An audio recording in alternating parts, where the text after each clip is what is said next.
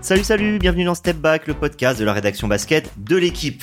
Alors fidèles auditeurs, vous aurez peut-être remarqué, mais cette saison, plus que les précédentes, notre équipe a décidé de vous concocter de nombreuses monographies, des émissions consacrées à un seul joueur, en essayant d'en explorer peut-être pas toutes les facettes, mais euh, quand même un avis assez large. Ces dernières semaines, on est allé lorgner du côté de Mike James, on a loué la longévité de LeBron James, on a tenté de saisir ce qui faisait avancer euh, ou reculer euh, James Harden.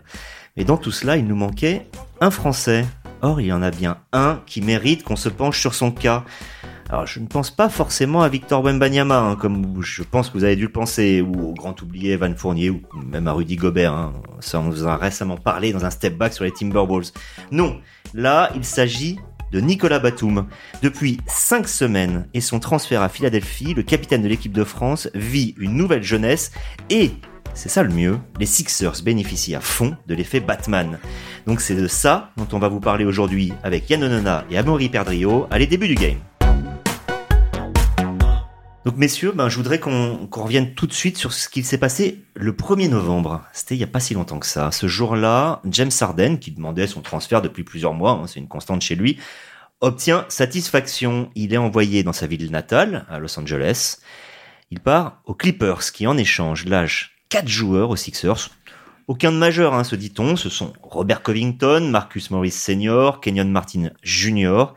et donc un certain Nicolas Batum. À ce moment-là, quand il arrive à Philadelphie, qui part des Clippers, quelles sont les perspectives pour Nicolas Batum? Qu'est-ce qu'on peut se dire? Est-ce qu'on doit être sceptique, optimiste, pessimiste? Amaury?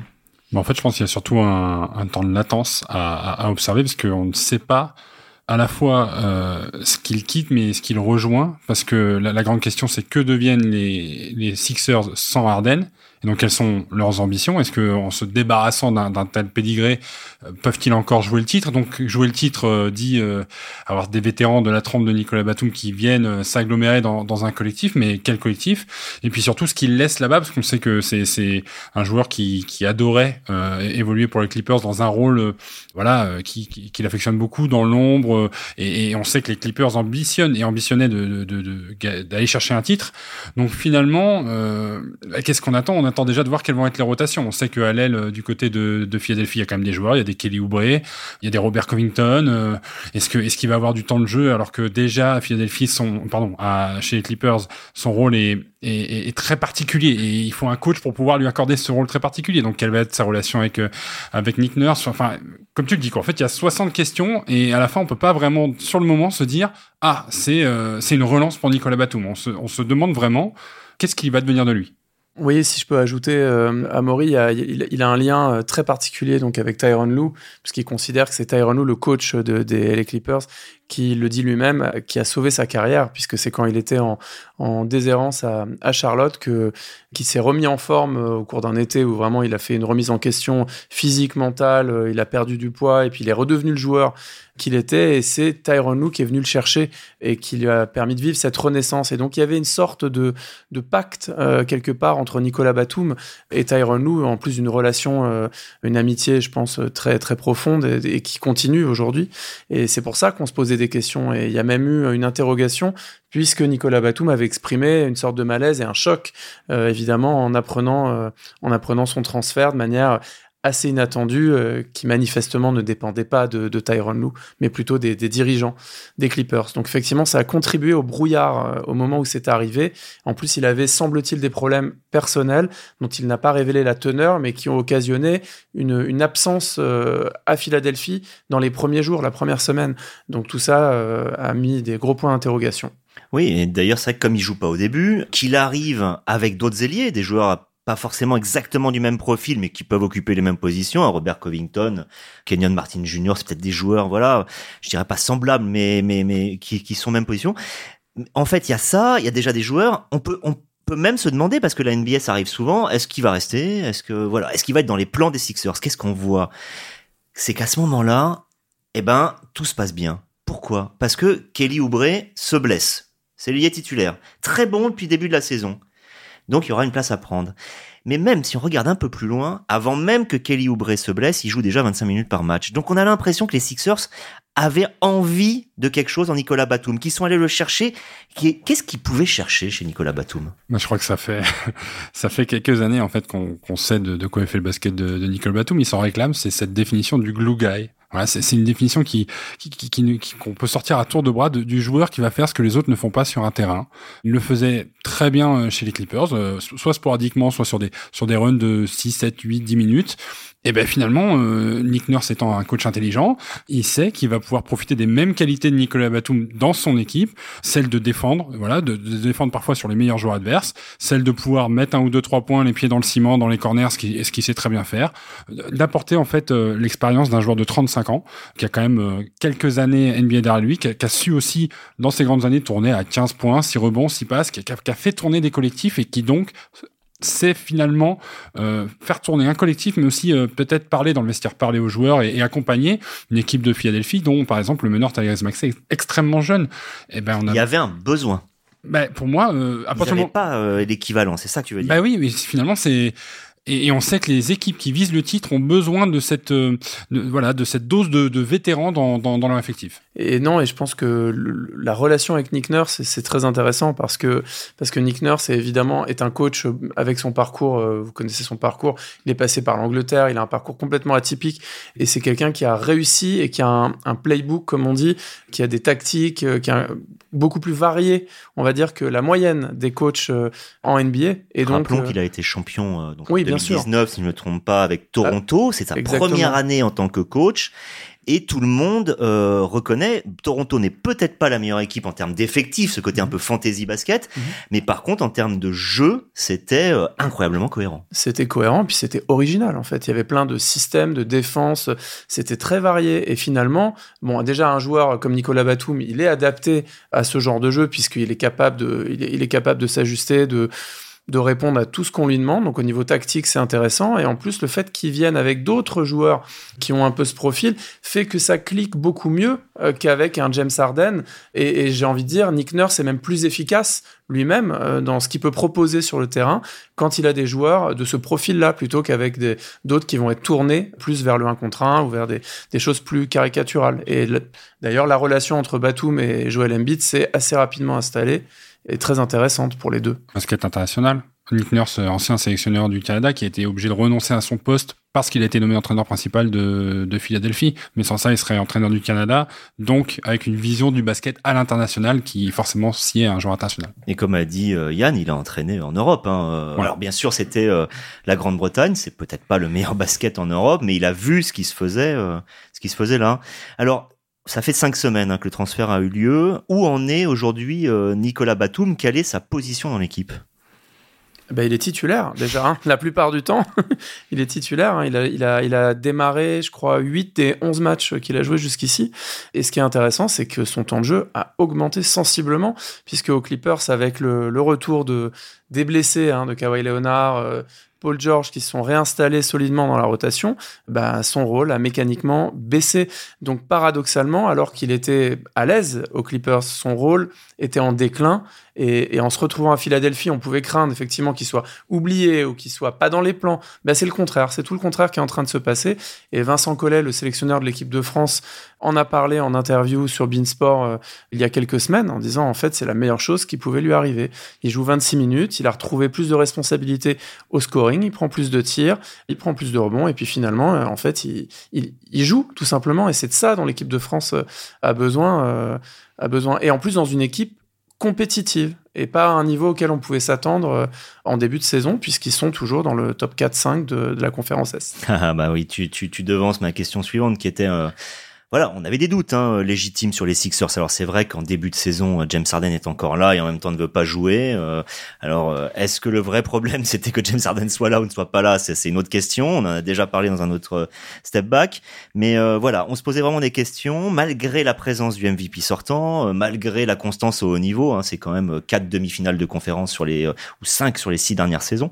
Là, on ne se pose plus trop de questions. Alors bien sûr, évidemment, aller vers le titre, on est, il y a cinq ou six équipes qui peuvent y prétendre mais j'ai l'impression qu'avec peut-être pas que Nicolas Batum, hein, peut-être aussi les arrivées d'un Pat Beverley par exemple, euh, il se passe quelque chose qui fait qu'aujourd'hui les Sixers sont candidats au titre légitime. Je pense que c'est ça, c'est légitime désormais, non, Amaury? Crédible. légitime, c'est le même mot si tu veux.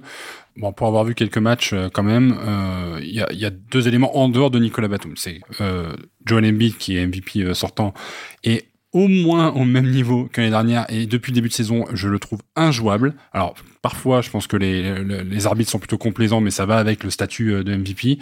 Mais il est injouable aujourd'hui dans la raquette. Et Tyrese Maxi, qui profite à plein du départ de James Harden. Et je pense que quand on a un boudeur qui s'en va, ça rend beaucoup de joueurs euh, heureux dans le vestiaire et ça se voit sur le terrain. Donc finalement, on, on s'attendait pas à ce niveau-là, quoi, à ce point-là. On hein, se doutait, on se doutait du potentiel. Oui, mais mais, mais euh, on a deux joueurs qui qui qui, qui, qui cumulent, je sais pas, au moins 60-65 points de, de, de, par match, par soir pour cette équipe-là. Donc il y avait un besoin d'aller chercher des relais. Et je, je lisais récemment, euh, voilà, des, des observateurs qui notent que, par exemple, Nicolas Batum, sans finir avec une passe décisive, fait partie de ces joueurs qui savent faire la bonne passe à un de ces deux joueurs qui va ensuite enchaîner sur un mouvement gagnant. Et notamment les services au poste haut pour euh, ou poste médian euh, si on est un peu technique pour euh, pour Joel Embiid ou euh, dans, dans les dans les transferts. Mais mais c'est essentiel d'avoir des joueurs qui font euh, la part d'ombre. Et... Et, et, en plus et en plus il est envoyé en défense systématiquement sur le meilleur scoreur adverse sur les lignes arrière hein. c'est toujours pour Nicolas sur Nicolas Batum que ça tombe. Nick Nurse a dit tu te rappelles on, on, parlait hier entre nous en préparant l'émission un, un, article du, du Philadelphia Inquirer qui qui disait justement que la, la défense de Philadelphie c'était globalement amélioré depuis l'arrivée de, de, Nicolas Batum et Nick Nurse qui dit bah les interceptions oui il en fait pas tant que ça. Vous savez pourquoi? Parce que quand il prend un joueur les coéquipiers n'osent pas lui passer la balle. Alors qu'est-ce qu'il y a de mieux qu'une interception quand la passe n'est même pas partie? Je le dirais pas mieux que Nick Nurse. Et, et, lui et lui dit euh, s'inspirer j'ai lu récemment de, de Scottie Pippen voilà, de son côté all around, euh, du, poste de meneur au poste de pivot, puisque maintenant on est capable de tout mélanger.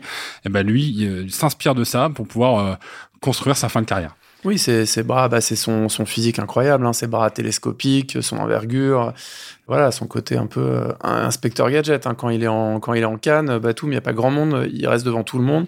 C'est ce qui a manqué euh, par moment. Euh, l'été dernier, mais là, euh, non, non, quand il est, quand il est dans cette forme-là, c'est très intéressant pour lui et pour tous ceux qui l'entourent. Et lui brille quand le collectif autour fonctionne. Le seul regret finalement, c'est que euh, il a l'air de très bien jouer avec Joel Embiid, mais euh, il jouera quand NBA, c'est ça, non? On ne sait pas s'il va pas essayer de le convaincre. de changer très fort, là, mon David. que se passe-t-il dans le vestiaire, bien sûr? Non, mais c'est vrai. Non, mais derrière l'anecdote, le côté un peu on en rigole. Voilà, c'est vrai qu'on voit ce que ça aurait pu donner, euh, cette connexion entre un finisseur qui est peut-être l'un des deux, trois meilleurs, peut-être le meilleur de la NBA actuelle, avec euh, l'un des joueurs les plus dédiés au collectif euh, de la NBA. Ça, ça fait avoir des regrets. On se demande aussi si la carrière de Nicolas euh, Batum qui est relancée d'une certaine manière encore qu'elle n'était pas c'était pas la situation de Charlotte non plus hein. il n'était pas comme il avait pu être à la fin de sa carrière euh, avec les euh, à l'époque c'était les Bobcats ou c'était déjà les Hornets? Je, ne sais même plus. C'était déjà les Hornets. À l'époque où il était avec les Hornets il, il, jouait quasiment plus et il avait pu se relancer hein, comme tu l'as bien dit Yann avec Tyloo euh, aux Clippers. Là ça allait encore mais euh, on a quand même l'impression que régulièrement il a besoin d'être sorti de sa zone de confort pour repartir de l'avant c'est oui, je pense que ça, correspond bien à son caractère, c'est-à-dire que c'est euh, quelqu'un de, de formidablement polyvalent, qui a un talent extraordinaire, mais qui des fois euh, a pas affiché euh, cette espèce d'instinct de, tueur qu'on peut voir chez d'autres, mais lui-même le dit très bien, euh, le dit.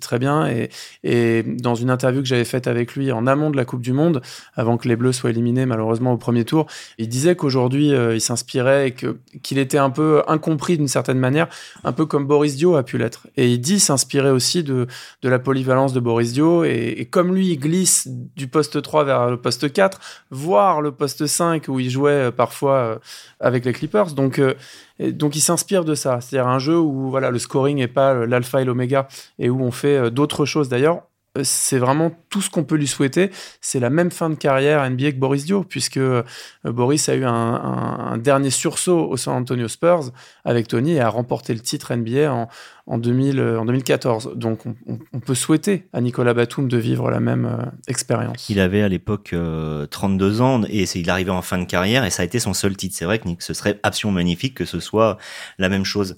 À Maury, j'ai l'impression aussi qu'en gros, quand on dit incompris, c'était parce qu'il avait, euh, il avait eu ce problème que, ah, comme il avait du talent, on lui a donné un gros contrat et que le problème c'est quand on signe un énorme contrat en NBA, les gens vous mettent sur la tête que vous devez forcément correspondre à un schéma, notamment être dans le top 3 des scoreurs de ton équipe, voire faire augmenter ta moyenne de points de au moins deux minimum chaque année et que ça lui correspondait pas. Et que d'une certaine manière, depuis qu'il a passé ce cap-là, c'est-à-dire que on l'attend dans son prime à un niveau quasi all-star, ça va beaucoup mieux.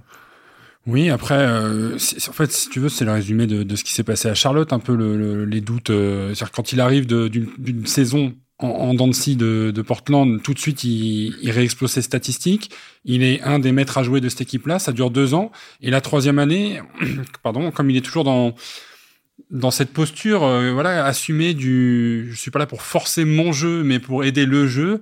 Bah, à un moment donné, l'état d'esprit américain euh, et des, des, des, autres Américains qui ont qui ont très faim euh, finit par prendre finit par prendre le dessus. Et donc, je pense que c'est une dimension qu'il faut pas oublier, c'est que en prenant de l'âge, les besoins du joueur individuel sont pas les mêmes que au sein d'un collectif établi ou d'une franchise en reconstruction. Je pense que Charlotte s'est rendu compte qu'ils allaient nulle part, donc il y avait besoin de de repenser le basket à Charlotte. Donc on, on, on finit par l'extirper de l'extirper de là, lui, il arrive dans une situation où il est désiré, où il est voulu. Ça rebooste la confiance. Là, c'est pareil. On se retrouve euh, sur un début de saison où il n'est pas là et enfin, il n'est pas là. Il y, a un retour, il y a des retours de, de taulier. Donc, mais oui, mécaniquement, euh, on, se doute que ça, ça lui fait du bien. Mais quand on regarde les, statistiques, euh, bon, il a joué 14 matchs cette saison. Moi, je vois que son, c'est très statisticien, mais son usage rate, c'est-à-dire le nombre de ballons qu'il touche euh, en moyenne sur une possession, c'est, c'est 8%, je crois. Donc, en fait, il touche pas tant la balle. Et pourtant, on est en train de dire depuis le début à quel point il est important et à quel point lui peut se sentir important dans un, dans un, dans un collectif. Donc, pour moi, c'est, plus la définition de ça. Euh, on peut pas penser à Nicolas Batum comme un, un, joueur de basket individuel qui doit performer individuellement au sein d'un collectif. C'est plutôt lui l'expression d'un collectif qui tourne quoi. Et puis il faut il faut quand même aussi par rapport à Charlotte, il faut aussi euh, imaginer que c'est jamais euh, blanc ou noir, c'est toujours un peu des deux côtés. Et Nicolas Batum euh, aussi à cause de l'environnement, il, il, a un peu, je veux dire, il, il était Lâché. vraiment oui, enfin, je sais pas si c'est comme ça qu'il le dirait lui, mais il était quand même déprimé à un moment, euh, au point qu'il a pensé, euh, comme il nous, l'avait raconté au jeu de Tokyo, il avait pensé arrêter sa carrière, hein, vraiment. Hein. donc, euh, il y a eu un réveil, un sursaut, et il y a, y a, beaucoup d'athlètes comme ça qui ont besoin à un moment de toucher une sorte de fond, en tout cas pour eux, pour remonter. Et lui avait raconté cette histoire un peu bouleversante où il racontait qu'il avait, quand il allait jouer au basket, il, il avait peur parce qu'il avait des réminiscences de ce qui était arrivé à son papa, malheureusement, quand il était jeune qui s'était effondré sur un terrain de basket. Et quand il est devenu papa, il a vécu ça lui-même, il a vécu ce, ce moment, il a eu peur de, de, de voir l'histoire, évidemment. Il avait peur de laisser son fils, quoi, tout simplement, laisser sa famille. Et donc, il a eu euh, ce parcours euh, personnel, int intérieur, qui a fait qu'il a pu aussi euh, rebondir. Et euh, sa carrière est d'une longueur maintenant qui est qui euh, qui défie l'imagination. J'exagère peut-être un petit peu. Pour l'anecdote, par exemple, il rejoue cette année euh, avec Patrick Beverley, avec qui il a joué aux Clippers. Je revoyais qu'ils avaient été adversaires lors du championnat du monde du 19 en finale en 2007. On parle de, d'un, quelque chose qui avait lieu à 16 ans, où les États-Unis imposés avec notamment Stephen Curry et David Lighty. Donc en 16 ans, qu'est-ce qu'il a fait? Donc il est arrivé en NBA et il a disputé plus de 1000 matchs de saison régulière. On est d'accord qu'Amaury, alors là, à ce niveau-là, on ne parle plus de Batum uniquement parce que c'est un Français, qu'on est fier de lui et qu'il a fait énorme, mais c'est qu'il commence même à avoir une place un peu à part en NBA 1000, c'est pas si courant. Bah, je pourrais pas te donner le. Je crois que c'est nombre de joueurs. 150 Voilà. dans l'histoire de la NBA. Je vous rappelle qu'il y en a au moins 500 par an.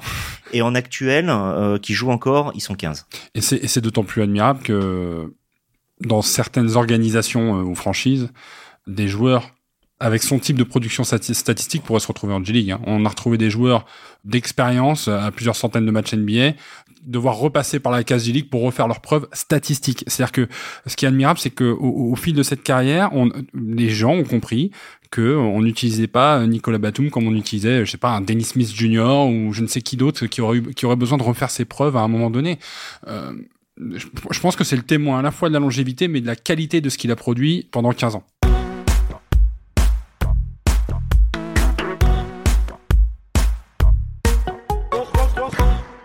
Vous l'avez aussi vu euh, un autre moment puisque euh, la plupart du temps, bah, c'est vrai qu'il il joue la nuit pour nous euh, en NBA. On, le voit par écran interposé. mais Vous avez eu l'occasion de passer un peu de temps avec lui euh, lors de la Coupe du Monde. Question très ouverte, Yann. Quels sont les souvenirs du, Ni- du Nicolas Batum de l'été dernier? Il est arrivé assez serein. Il il s'est préparé de manière progressive. Donc on a parlé longuement. Il avait dit euh, à l'époque vraiment qu'il était voilà était convaincu que son retour, celui de Nando De Colo, allait permettre d'instiller à nouveau ce qui avait manqué à l'Euro, euh, une dimension collective, de passe, de lien entre les différentes lignes. On a on a tous vu que ça ne s'est pas déroulé comme comme on, l'imaginait. Et après, bah, le souvenir malheureusement que j'ai, c'est le premier match contre le Canada où euh, il inscrit pas de points. Et surtout, il prend son premier tir très très tard. Je pense qu'on est à la fin du troisième carton. Donc on voit qu'il y a quelque chose, il y a quelque chose qui cloche dans l'ensemble. Là, c'est pas le moment pour faire l'analyse fine de ce qui s'est passé euh, à la Coupe du Monde. Mais très clairement, il y a eu un, un souci dans, bah, soit dans l'évaluation de son de son niveau réel au moment où il est arrivé, je veux dire de son état de forme, etc. et de, et de performance, soit dans, dans la manière dont les choses ont été organisées dans la hiérarchie de l'équipe et de son rôle, est-ce qu'il fallait faire différemment, notamment avec lui et avec Nando De Colo, euh, deux ans après euh, les Jeux Olympiques, puisque tous les deux avaient, euh, avaient manqué le championnat d'Europe. Donc c'est un souvenir un peu mitigé, forcément, puisque puisqu'il y avait euh, cet inconnu. Ils n'avaient pas joué depuis deux ans en équipe de France et euh, il y a eu cette déception donc qui affecte forcément la, vision qu'on a. Mais au match suivant, il a déjà euh, été plus productif malgré la défaite contre la Lettonie. Et puis si j'ai une dernière image de Nico Batum à la Coupe du Monde, c'est encore une image triste, malheureusement, c'est quand euh, Ludovic Vati, on a appris que qu'il était touché et qu'il est décédé quelques jours plus tard. Euh, c'est que j'avais eu quelques échanges avec lui et qu'il était évidemment bouleversé puisque puisque c'est un compagnon de de conquête de championnat d'Europe. Le match où je parlais en 2007, la finale, Ludovic Vati est, mm. avec Nicolas Batum dans le 5 majeur des, des Bleuets. Euh, Est-ce que vous aviez eu à, pendant la Coupe du Monde l'impression que peut-être il arrivait près de la fin de carrière, c'est-à-dire qu'il en avait moins dans le réservoir qu'avant, ce qui honnêtement n'est pas euh, une critique, mais au contraire peut-être une question légitime quand un joueur qui est né en 88 approche des 35 ans. Question légitime parce qu'en 2016, on se rappelle qu'au JO de Rio, il y a peut-être quelques joueurs qui est voilà qu'on aurait peut-être dû laisser en France pour prendre des plus jeunes ou pour euh, voilà pour rajeunir un peu le, vivier et que ça donnait l'impression, ce sentiment qui a été un peu partagé d'une tournée d'adieu de la génération Parker, même si ça doit être analysé pareil un peu plus spécifiquement, c'est un peu euh, définitif comme euh, formulation. Bah, sincèrement, moi, mon sentiment, c'est que c'est pas justifié. Je sais que Nicolas Batum, après la Coupe du Monde, a lui-même appelé à une concurrence accrue, a dit qu'il n'était pas sûr de disputer les JO.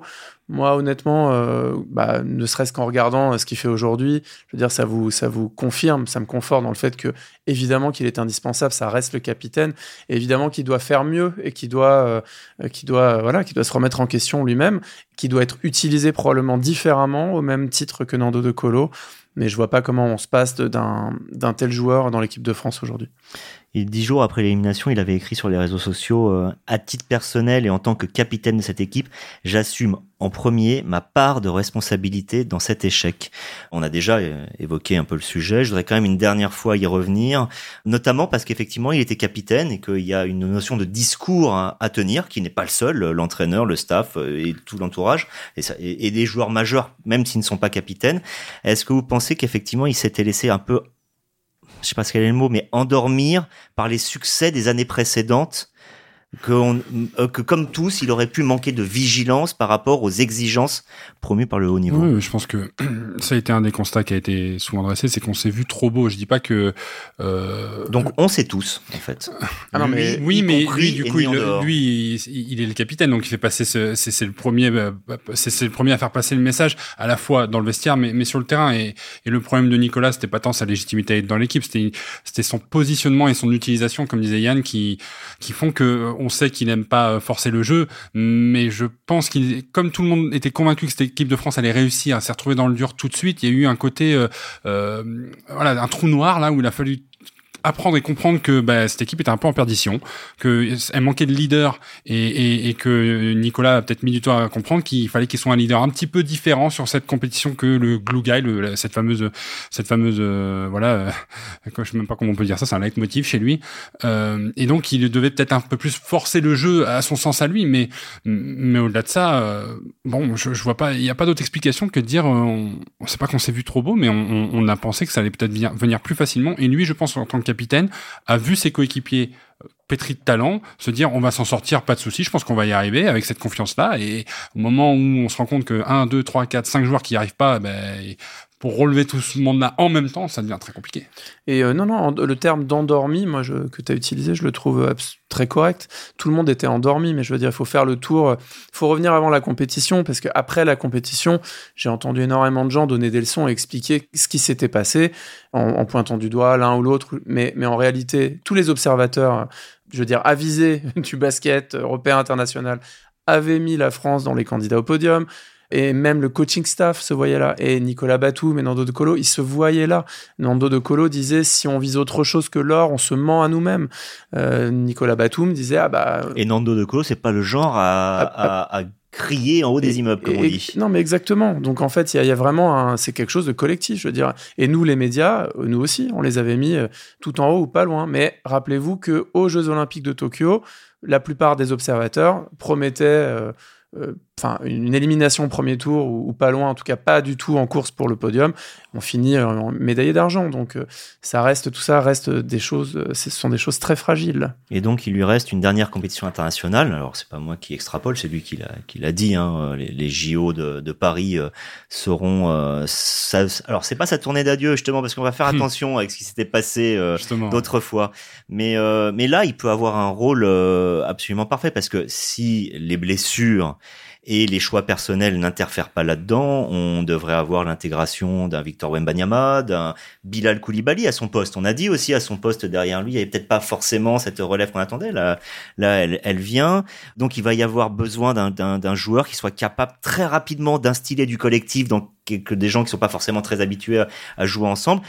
Ça va être à Paris. Euh, on sait euh, que l'équipe de France et la France en général, ça lui tient tient à cœur. C'est un compétiteur. Ils ont quand même prouvé hein, depuis. C'est quand même un des champions d'Europe. N'oublions pas. C'est la compétition parfaite pour se relancer pour lui. Hein. Bah, c'est un joueur. Surtout, euh, c'est un capitaine qui joue et qui joue différemment de, de ce qu'on avait l'habitude depuis depuis quelques années. C'est-à-dire qu'il a un coup. Il y a eu, on s'est pris un mur cet été. Et il a un coup de fouet, Louis, euh, en plein, en plein début de saison, qui fait que quand ils, quand ils vont se réunir, ils ont déjà une mission rachat par rapport à la compétition d'avant, et lui ramène l'expérience d'une autre franchise, d'une autre culture de la gagne, parce qu'on peut imaginer aujourd'hui qu'à Philadelphie, on, essaie de leur apprendre à, gagner et à, viser haut. Donc finalement, bah, je trouve qu'il va, oui, il va ramener euh, tout ce qui est de plus positif à ramener dans la perspective de, de se relancer. comme disait euh, Yann, bah, c'est un peu ce que disait Vincent Collet au, au micro de Beansport. Il pouvait rien lui arriver de mieux à lui mais du coup aussi à l'équipe de France. Non, et puis le fait qu'il soit, euh, que c'est ce qu'on disait tout à l'heure, hein, le fait que qu'il ait eu cette déception, enfin même cette, cette baffe en fait. Hein, vous vous rappelez de sa réaction au micro de Beansport encore une fois après la l'élimination qui était, euh, voilà, il était, était en colère, il disait qu'il avait honte. Bon, eh ben en fait c'est oui, vu vu la manière dont il a réagi dans sa carrière à chaque fois qu'il s'est retrouvé dans cette situation-là, lui qui est un enfant des Jeux Olympiques, qui est une extrêmement cultivé dans tous les sports, qui regarde les jeux depuis qu'il est petit, il n'aura pas envie de montrer un visage, euh, un visage déficient, pas à la hauteur aux Jeux Olympiques à Paris chez lui, euh, devant les siens. Moi, je, honnêtement, je m'attends à un, grand Nicolas Batum euh, l'été prochain. Ce sera donc sa dernière compétition avec les Bleus. Est-ce qu'il a déjà dit combien de temps il voulait jouer derrière? Je, je, rappelle encore une fois, 35 ans, on peut se poser cette question-là. Il, a, il y a eu une rumeur? Non, enfin, il y avait eu une il, y avait eu un tweet, alors euh, je ne sais plus où, on évoquait sa fin de carrière euh, club et équipe de France confondus en 2024. Mais on lui a posé la question euh, récemment et l'été dernier. Et à chaque fois, il a dit en équipe de France, oui. Pour le reste, c'est au jour le jour, quoi. On verra bien. Tout reste à écrire. Voilà. Il a déjà quand même préparé euh, son après-carrière, hein, puisqu'il a investi euh, au-delà de son propre parquet, de, celui des, Sixers, notamment à, Lasvel. Est-ce que euh, quelqu'un peut me rappeler parmi vous exactement ce qu'il y fait à Villeurbanne avec Tony Parker? Bah, et donc il est directeur euh, de, des opérations sportives et il est euh, donc il est au courant un peu de tout ce qui se passe et puis il est proche de Tony Parker évidemment. Et, euh, il s'est toujours occupé, il a toujours été impliqué dans, dans tout ce qui concerne le recrutement à la fois chez les hommes et chez les femmes puisqu'il est il est très, euh, bah, comme je vous disais, il, connaît extrêmement bien le sport et le basket. Il passe beaucoup de son temps libre à regarder des matchs un peu dans toutes les divisions, dans euh, tous les championnats qui peuvent l'intéresser. Donc il est tout à fait, euh, enfin voilà, il est tout à fait compétent pour pour faire ça je veux dire avec avec d'autres personnes en liaison en France. Je veux dire, donc il s'occupe de ça, du recrutement souvent C'est clair que on l'a entendu, je pense, peut-être parler plus des filles que des garçons et c'est très rare dans le basket masculin euh, ces gens qui montrent un intérêt euh, très souvent. Alors effectivement il y a la connexion normande hein, avec Marine Johannes mais euh, c'est le premier supporter de Marine Johannes par exemple. Ah bah oui de toute façon elle était montée au créneau quand elle n'avait pas été sélectionnée en, équipe de France. Mais oui oui bon mais, comme le dit Yann hein, le, en fait c'est un mordu de basket mais au sens premier du terme donc je pense qu'on n'arrivera pas à le décramponner. pour, de, pour faire suite à, ton, à ta question sur euh, la fin de carrière, en fait, euh, même quand il arrêtera d'être pro, est-ce qu'il arrêtera vraiment d'être basketteur? Je suis pas sûr. Non, et d'ailleurs, euh, on a envie de le, voir continuer à jouer très longtemps parce que c'est quand même un joueur qui est extrêmement plaisant à, à regarder. Il n'y a aucune forfanterie là-dedans. Les joueurs qui offrent du collectif, c'est quand même mieux parfois que les attaquants forcenés. Mais, mais je crois qu'on est tous curieux de voir comment il va se déployer après, après sa carrière. Et euh, je, je t'interromps pour vous donner le, pour vous rappeler son top 5 ever qui m'avait transmis l'été dernier. Alors, il avait dit les critères. Ouais, non, les critères, il avait dit que les critères, c'était quel euh, athlète a eu euh, le pic, le, meilleur pic dans sa carrière et a dominé, je veux dire, sans conteste et sans autour de lui pendant une période. Voilà, il a dominé sans partage, c'est comme ça qu'il avait dit. Et donc, il a cité Michael Jordan, facile, Tiger Woods, Michael Phelps, Usain Bolt. Et euh, il m'a dit pour ma génération, ce qui m'a marqué aussi, c'est Michael Schumacher. C'est le top 5 des athlètes euh, de Nicolas Batum. Eh ben, ça nous fait euh, plein de sujets d'émission encore à faire, même si je suis pas certain qu'on soit prêt à faire 30 minutes, nous trois, sur Tiger Woods. On connaît en tant qu'amateur de sport. Spécialiste, c'est autre chose. Merci messieurs de nous avoir parlé de Nicolas Batum aujourd'hui et à une prochaine. Ciao, ciao.